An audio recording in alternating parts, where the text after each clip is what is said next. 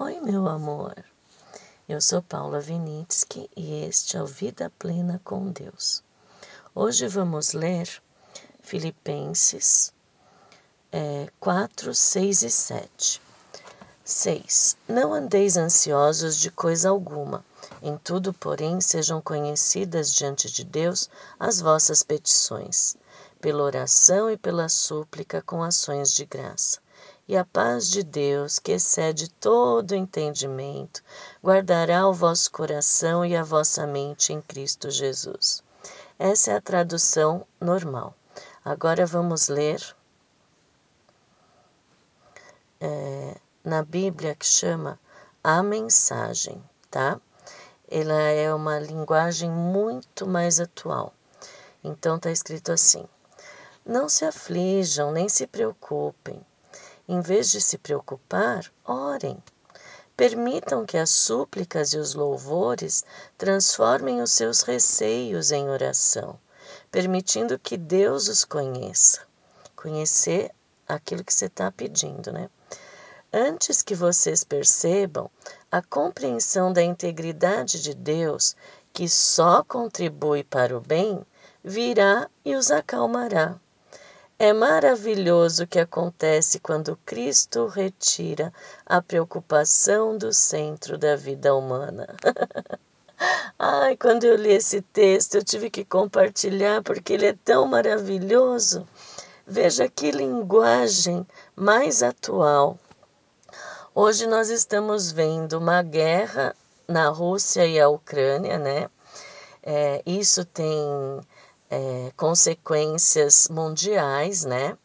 E aqui no Brasil acabou de subir a gasolina, né? Vocês estão sabendo todas essas coisas. Então, todas essas circunstâncias que estão ao nosso redor, elas querem tirar a nossa paz, né? Fora as circunstâncias da nossa família, do nosso emprego, com os nossos filhos, se você tem filhos, se você não tem, você tem os pais, os amigos, namorado, marido, enfim, todos os relacionamentos. Então, é, é muito fácil o medo, a ansiedade roubar a nossa paz, né? A Bíblia diz que o inimigo quer roubar, matar e destruir.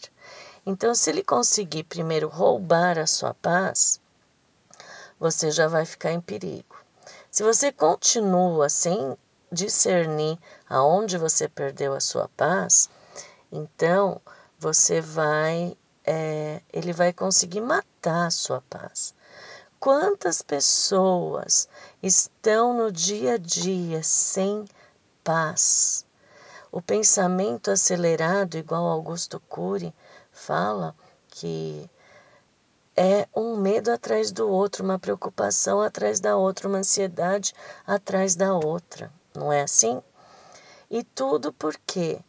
Porque a humanidade foi, eu vejo a vida que era dos meus avós, para os meus pais e a minha, a nossa de hoje em dia, a nossa vida se tornou muito acelerada.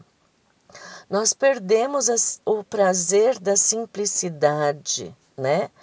É, então, tudo isso está nos prendendo. É uma pressão de ser boa mãe, é uma pressão de ser boa esposa, é uma pressão de ser boa profissional, né?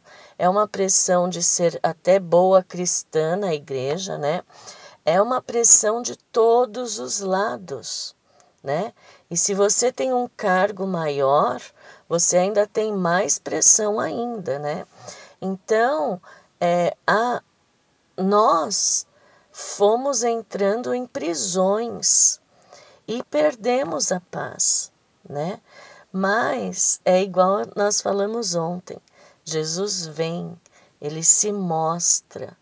Eu fiz tudo a morte de Jesus foi física, mental e espiritual.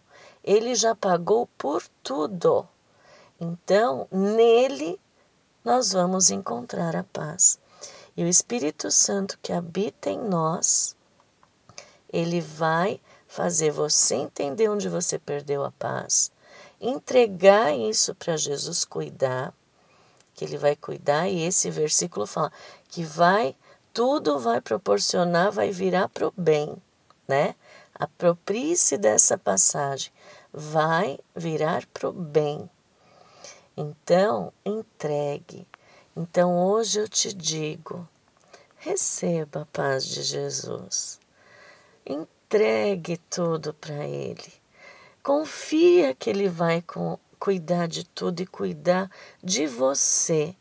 Ele quer que você desenvolva uma amizade pessoal com Ele, íntima, de contar tudo o que você está sentindo, confiar, entregar para Ele, cuidar e receber a paz.